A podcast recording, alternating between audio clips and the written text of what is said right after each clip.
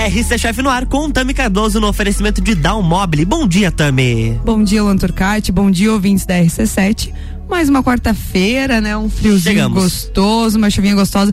Muito bom pra, pra ficar na cama, mas hoje eu é trouxe verdade. um assunto.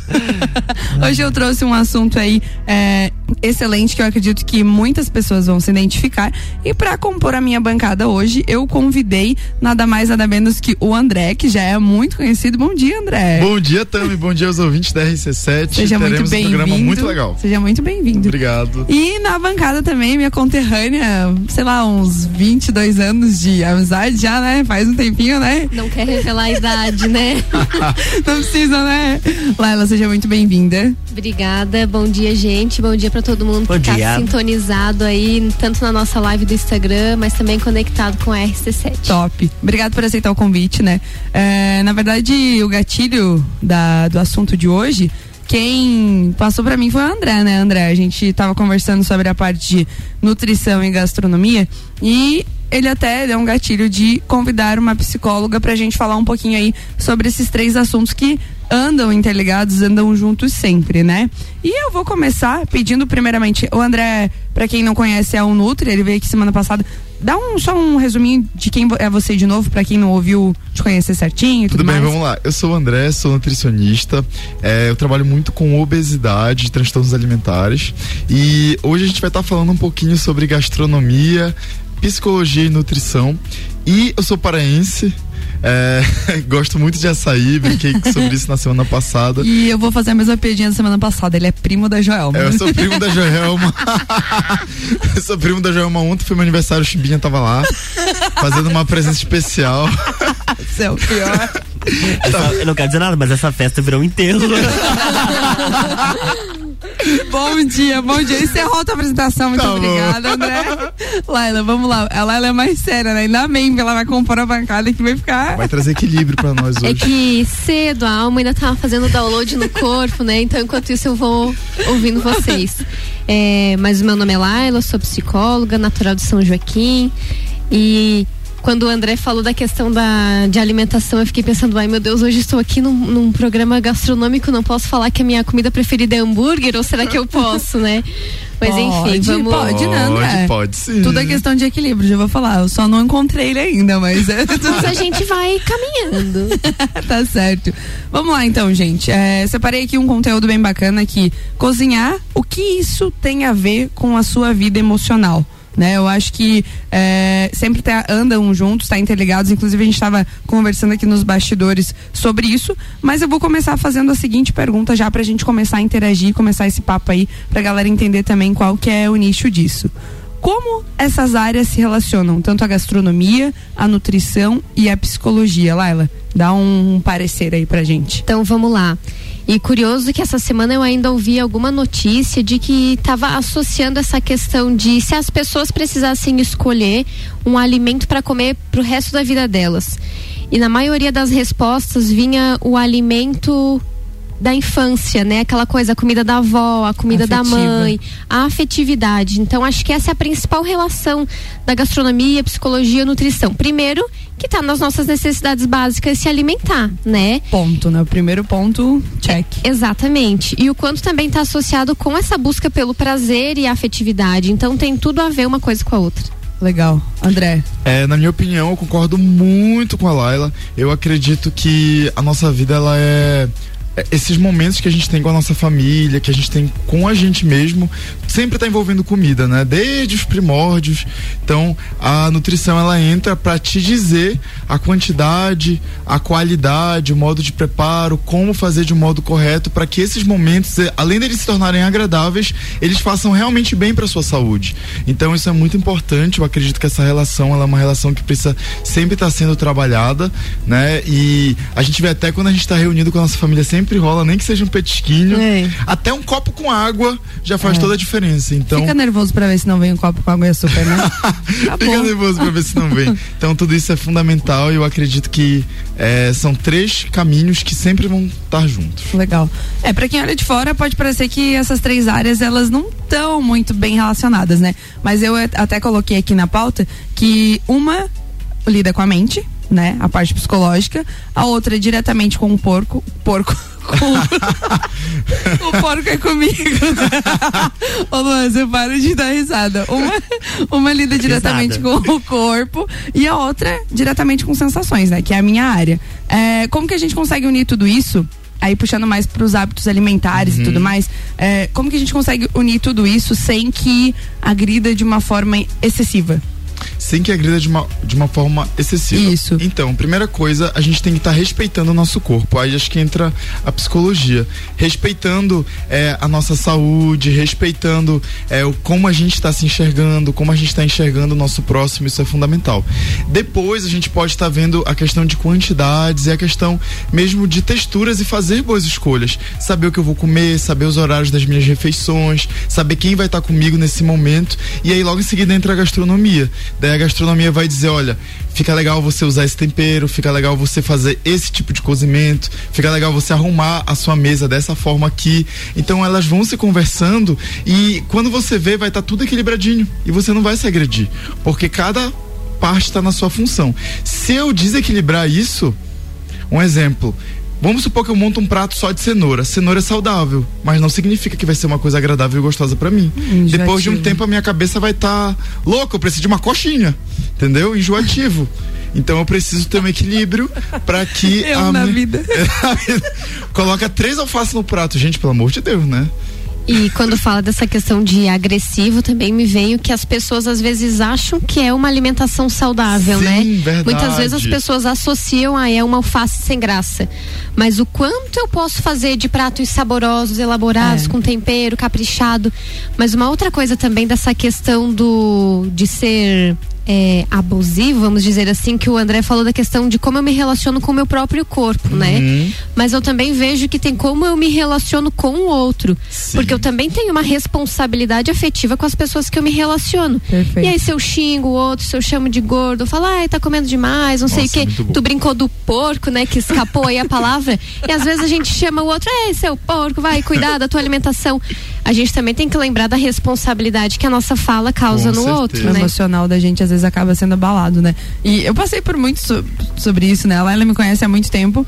Eu nunca tive o corpo magro, não. Nutra. A gente vai ter que construir isso junto, uhum. viu? Porque, claro, eu já fui mais magrinha, enfim, mas o meu ramo também é, é complicado de lidar, porque a compulsão, né? Aí entra tá uma sempre parte. sempre dando uma beliscadinha. Sim, exatamente. Só que aí é que tá, né? Se fosse uma beliscadinha, não, não, não engordava. Vamos ser bem realistas, né?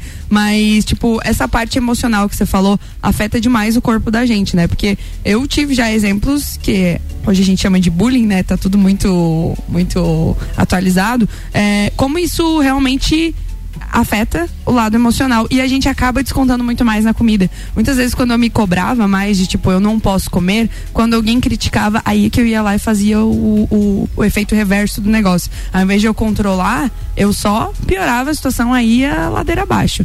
Isso é devido a isso, a essa parte tipo de, de autocobrança, enfim. Laila, você que é psicóloga, explica aí. Então vamos lá. Antes de responder tua pergunta, só falar da questão de transtornos alimentares, né, que o André sinalizou. E existem seis tipos de transtornos, se eu não estou enganada, e o principal que as pessoas mais conhecem acaba sendo a compulsão alimentar.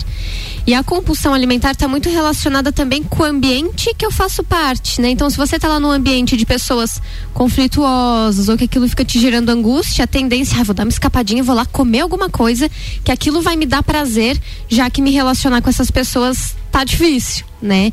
Então, esse ponto dessa questão de que às vezes o próprio ambiente estimula com que a pessoa coma mais. Mas só antes de o, de o André pontuar alguma coisa, só desmistificar que nem tudo é transtorno, né? Que existe um comer exagerado, um comer transtornado e quando vira um transtorno realmente especificado, né? Que aí existem critérios, coisas para a gente avaliar de tempo, duração, comportamento, para avaliar se aquilo é um transtorno ou não. Para que vocês não se apavorem, não saiam se rotulando, achando que tá todo mundo aí com algum transtorno, né? Verdade, verdade. A ansiedade verdade. seria um transtorno? existe a ansiedade que não é considerada um transtorno, porque é algo normal, todos nós temos, mas quando ela passa a interferir na nossa rotina, no nosso dia a dia e se tornar um desconforto, aí sim a gente precisa avaliar se ela se tornou um transtorno é. de ansiedade. É, deixando bem claro também que a ansiedade ela não puxa só para ganhar peso, ela também tem pessoas que perdem peso através da ansiedade, né? Porque acaba Exatamente. bloqueando isso. É. A gente remete muito a isso, a tipo, a tudo que a, a- que mexe com o psicológico eu vou engordar. Provavelmente você já pegou casos, né, André, que as pessoas emagreceram e acabaram te Sim. procurando pra reverter Sim, isso, né? Eu tenho diversos pacientes que, quando eles entram em fases de ansiedade, eles perdem completamente o apetite. E durante a pandemia, uma coisa que complementou isso foi a, a ausência do paladar. A pessoa não sentia o sabor da comida, não sentia o doce, o salgado, o amargo. E aí ela. Perdão. Tô até com fome, é, mas eu não consigo, não tenho prazer. Eu não quero comer. A pessoa colocava um sorvete na boca, sentia gelado, mas não sentia o doce do sorvete. E a pessoa começou a perder peso por conta que, além de estar ansiosa, também não tinha o paladar. Então, na pandemia, eu recebi diversos pacientes relacionados a isso. E a gente foi trabalhando bastante essas questões. Alguns tiveram que ir para um encaminhamento psicológico mesmo, para eles conseguirem ter esse acompanhamento e Legal. porque o psicólogo ele analisa também outras áreas, né? E aí a nutrição ela entra, olha, vamos te recomendar isso daqui, temos alguns fitoterápicos que vão te ajudar e tudo isso foi sendo trabalhado e quando a gente vê eles, pô, comecei a sentir o sabor de novo. Que legal, trabalhei limão e eu senti o limão. Top. Bom, é bastante assunto, né? Cês- A gente tá empolgado aqui. É, a gente vai fazer um breakzinho rapidinho, mas no segundo bloco a gente volta aí com mais assuntos sobre esse nicho que tá sendo incrível. RC7918, estamos no Jornal da Manhã com a coluna RC Chef, que tem um oferecimento de Down Mobile, casa como você quer.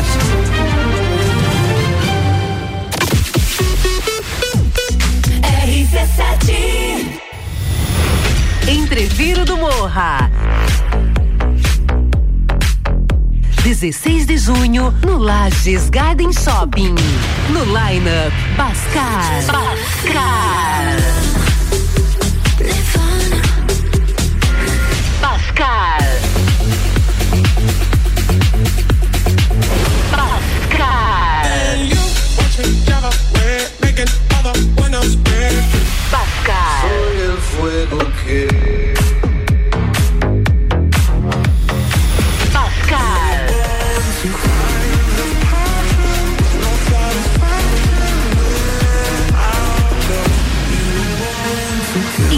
à venda pelo site rc7.com.br. Dalmobile Lages, móveis planejados. Sua casa como você quer. Versatilidade, ousadia e sofisticação.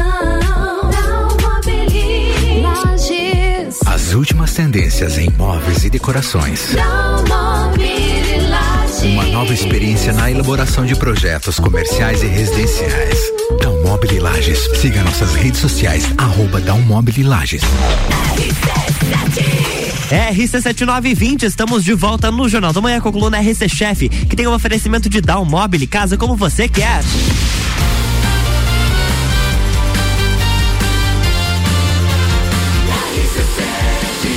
A número 1 um no seu rádio, emissora exclusiva do Entreveiro do Morra. Jornal da Manhã.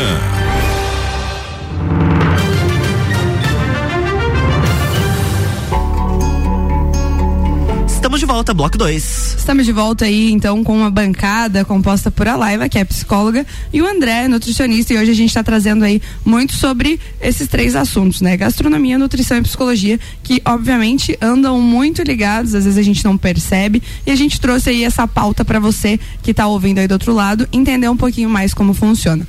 Vou começar já puxando esse segundo bloco, perguntando para Laila. Laila, qual que é o papel das- da psicologia sobre os transtornos alimentares? Então vamos lá.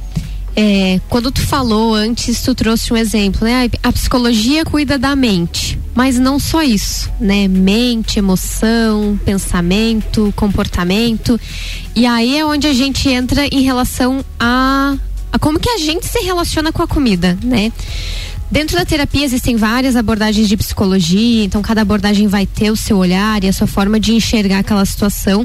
Mas a abordagem que eu utilizo se chama TCC, E a gente busca muito compreender o que, que aquela, aquela pessoa pensa, né? Qual, quais as crenças ela tem, o que, que ela aprendeu sobre comida, como que ela aprendeu a se relacionar com o alimento, quais emoções ela tem quando ela está comendo, por exemplo. Será que ela sabe compreender o momento que ela comeu e está satisfeito? Ou será que ela sente culpa, angústia de ter que se alimentar, alguma coisa nesse sentido? E quais os comportamentos são saudáveis e os comportamentos que não são saudáveis. E aí que a terapia também visa apoiar nesse sentido de conhecer esses hábitos alimentares e a gente a modificar alguma coisa que a gente considere que não está saudável naquele momento. Perfeito. E, é, claro, uh, e no que, que consiste a psicologia alimentar? Eu acho que entra muito esses dois lados, né, André? Consegue dar um, um, par, um parâmetro É, pra gente entender? A Laila ela resumiu muito bem sobre essa questão de como a gente se relaciona com os alimentos. Muitas vezes a gente enxerga a alimentação, os alimentos, como se eles fossem inimigos nossos. Mas na verdade eles não são nossos inimigos, eles são nossos amigos. E dentro do consultório eu já trago uma abordagem um pouco mais científica, mostrando os benefícios de certos alimentos, que não vai fazer mal e o que vai acontecer se a pessoa comer isso em excesso. Então eu tenho diversos materiais que a gente vai fazendo mesmo a a nutrição comportamental, onde a gente vai analisando como que foi o comportamento da pessoa nos últimos 15 dias. Então, todos os dias a gente vai vendo eh, as necessidades, a gente vê essa questão também dos tipos de fome, porque não existe só a fome Exato. fisiológica, né? É. Existem diversos tipos de fome, então a gente vai mostrando para a pessoa como que ela supre as necessidades dela fisiológicas e também emocionais através dos alimentos. Então tudo isso é muito importante. É, dentro do consultório também a gente faz algumas práticas de trabalhar com que a pessoa ela entenda que o peso dela não é agressivo para ela É, e ela precisa se amar da forma que ela é. E o emagrecimento ou o excesso de peso é uma consequência da alimentação. Então ela precisa primeiro se relacionar bem com os alimentos e com as pessoas à sua volta, para depois ela começar a pensar em segundas questões. Porque às vezes ela está pensando muito no final e o processo que ela precisa trabalhar, ela não está pensando nisso. Então, eu, eu a ac- eu acredito que também saber diferenciar o que o corpo necessita, Sim. né? Com a satisfação de comer determinados, determinada comida, né? Tipo, existe muita diferença entre o prazer e o que realmente é necessário. Só que aí entra também um aspecto que eu tenho dúvida é, em relação, tipo assim, eu trabalho com uma gastronomia, eu trabalho com pratos elaborados e eu sei que tem determinados ingredientes que não fazem tão bem pro corpo, Sim. certo? Como que eu consigo conciliar isso para que eu, eu, eu deixe é, o prazer também é, da parte alimentícia ser bom, né? Sem me prejudicar é, nesse aspecto, entendeu? Entendi. Ó, é porque assim, Tami, nenhum alimento por si só ele vai te fazer mal, a não ser se for um veneno, tá? É, é tudo a longo prazo. Tudo é um acúmulo de vezes que tu tá comendo esse Excesso. alimento. É um excesso que vai te fazer mal. Então vamos supor, a gente lembra o paciente no consultório, olha, você comer isso uma vez a cada 15 dias, uma vez a cada 20 dias, não vai te fazer mal. Agora, se a alimentação, se essa comida tá te dominando, daí nós já encontramos um problema aqui, porque a comida ela não manda na gente. É nós que comandamos ela. É nós que decidimos o horário que a gente vai comer, a forma que a gente vai mastigar, a o que a gente vai comprar, é o nosso cartão de crédito que a gente vai digitar a senha. Então tudo isso a gente lembra o paciente que ele precisa ser o líder do momento. A comida não lidera ninguém, é a gente que lidera ela. Perfeito. Exato. E aí, só para complementar rapidinho Aham. essa fala, é, não só nos transtornos alimentares, mas em qualquer situação de desafio na vida, né? Sim. A gente acaba ficando numa zona que às vezes tá ruim, no sentido, ah, eu tô comendo mal, enfim, tal, é desconfortável, mas eu conheço essa zona que eu tô. Diferente de algo que eu posso encarar, mas que é desconhecido, eu não sei se vai ser bom ou se vai ser ruim, eu não sei se ter uma mudança de hábito alimentar vai ser fácil ou vai ser difícil, mas o desconhecido assusta. Sim. Então, muitas vezes as pessoas não vão no nutricionista, pelo menos o que eu percebo, né? Porque já vem com aquela coisa de, ai, é difícil, ai, eu não consigo, mas nem conhece, nem se experimentou e ir pra saber como que é. Verdade. Verdade, Perfeito. verdade. Perfeito. É, entra também, tem uma parte que eu acho legal que é bom a gente destacar, daqui a pouco a gente chega no final, eu acho que é top a gente falar. Tem um processo que se chama cozinhoterapia. Não sei se já ouviram falar, tem até um blog que eu conheço muito famoso, que é a paneloterapia, que eu acho incrível, que acaba usando a gastronomia para ser uma parte terapêutica e também saudável. O que, que eu percebo? Eles agregaram os três nichos aqui da nossa bancada hoje, que é a gastronomia, trazer sensações, os cortes, a mise en place, que para quem não sabe, mise en place, que a Laila perguntou anteriormente, é um pré-preparo onde você faz tudo com uma certa naturalidade, com uma calma, liga uma música, faz os cortes ali perfeitos para você aprender.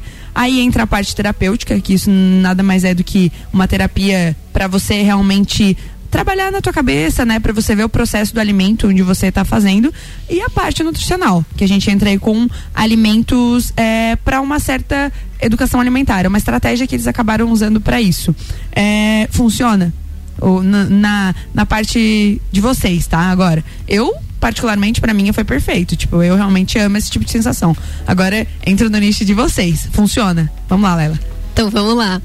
É, quando tu falou, eu não conhecia esse termo chique, né? Mesanpause. Mas eu vou substituir por um termo que é conhecido para mim, que é o mindfulness, que é a atenção plena. Perfeito. Então, nesse sentido, não só o hábito alimentar, novamente, mas o quando eu faço as coisas com atenção, eu tô lá focada em cortar o alimento, coloquei uma música, tô com uma roupa confortável. E o quanto esse hábito de preparar a gente também deve colocar amor, né? O nosso sentimento, a nossa emoção. A gente escuta tanto, nossa, que comida gostosa, né? Foi feita com amor. Então acho que essa é a relação realmente entre a gastronomia, a nutrição e a psicologia. E tem um ponto também que eu acho que é bacana destacar, que entra muito no teu nicho daí, que é ele busca a criatividade das pessoas, né? Ele trabalha É. muito isso. Exatamente. Tipo, você tá lá cozinhando, então, ah, mas se eu colocar, tipo, já vi muito. Se eu colocar um pouquinho de curry, será que vai ficar bom? Tô dando um exemplo porque eu faço isso, entendeu? E aí também, aí a gente puxa pro lado nutricional, Sim. né? Trabalhar com alimentos saudáveis, dá o teu parecer. Sim, isso é muito importante. É, eu tenho, eu atendo crianças também e algumas vezes os pais falam assim: "Ai, porque o meu filho ele não tá comendo, ele tem dificuldade, tará, tarará. Chama ele pra cozinha. Vamos aproveitar esse momento para fazer juntos. E aí a mãe começa a cozinhar junto com a criança e a gente vê a criança começando a comer cenoura, começando a comer abacate, começando a provar outros alimentos, porque ela tá curiosa, ela tá Perfeito. participando do momento. Perfeito. Então a gente traz essa relação também para dentro da, da casa, da cozinha, para a criança estar desenvolvendo isso. E a- dentro do consultório a gente começa a trabalhar, olha, mãe, para o seu filho seria interessante esse alimento aqui porque ele tem anemia. Olha, seria interessante esse alimento aqui porque o seu filho, ele tá com sobrepeso e a gente precisa estar trabalhando. Então, Perfeito. às vezes a gente tá dando muito salgadinho, coisa pronta para criança, e ela quer trabalhar a criatividade. Ela quer aprender a cozinhar. É. Ela quer aprender como que faz um brócolis. Ela quer aprender como que monta um prato. Porque crianças são curiosas. E às vezes está tudo pronto. Ah, toma esse salgadinho, toma esse chocolate. Então tem uma coisa que eu sempre falo: descascar mais e desembalar menos. Que é uma Perfeito. regra que Sim. a gente trabalha dentro do consultório. Se você tá vendo que seu filho tá descascando, você vai ver que depois ele vai começar a ter uma relação muito melhor com o seu alimento. Top. E uma coisa que a gente ouviu quando criança é que comida não é brinquedo. Uhum. Mas a gente às vezes interpreta isso que então eu não posso me relacionar criativamente com a comida. Onde a gente pode ressignificar esse padrão de pensamento também. Perfeito. Até tem uma pesquisa que, que eu achei aqui que é que acho que é importante ressaltar que entra muito no que a gente fala. Tem um estudo que revela que a cozinha terapia incentiva os pensamentos positivos. Uma pesquisa da Universidade de Otago, Carolina do Norte e um outro lugar lá que eu não consigo falar, acompanhou 658 jovens durante duas semanas. E destacou que cozinhar é uma forma de aumentar a capacidade humana e em organizar e planejar, estimular a criatividade e potencializar a autoestima. Então, olha só, a gente tem um monte de nicho que a gente fala. É, planejar, estimular criatividade, potencializar a autoestima. Então, e- entra muito, casa muito perfeitamente no que a gente falou aqui, né? Eu acho que é, é muito legal destacar com dados e tudo mais.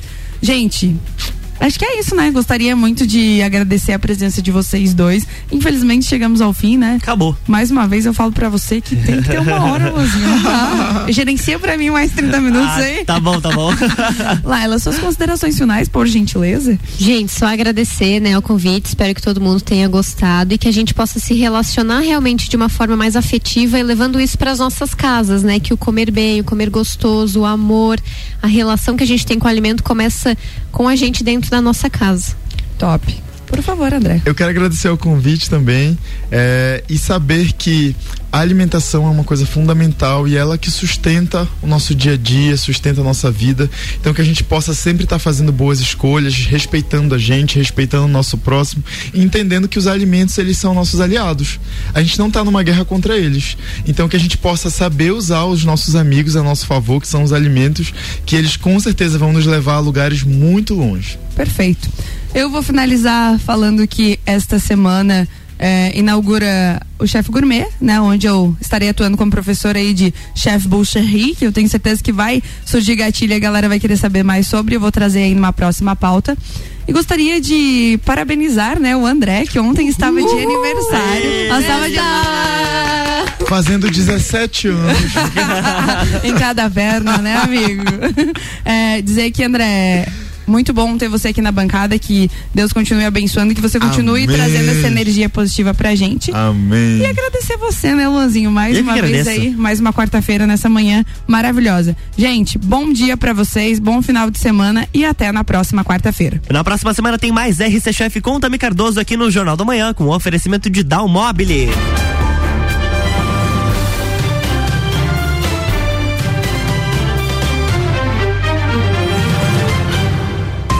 Jornal da Manhã.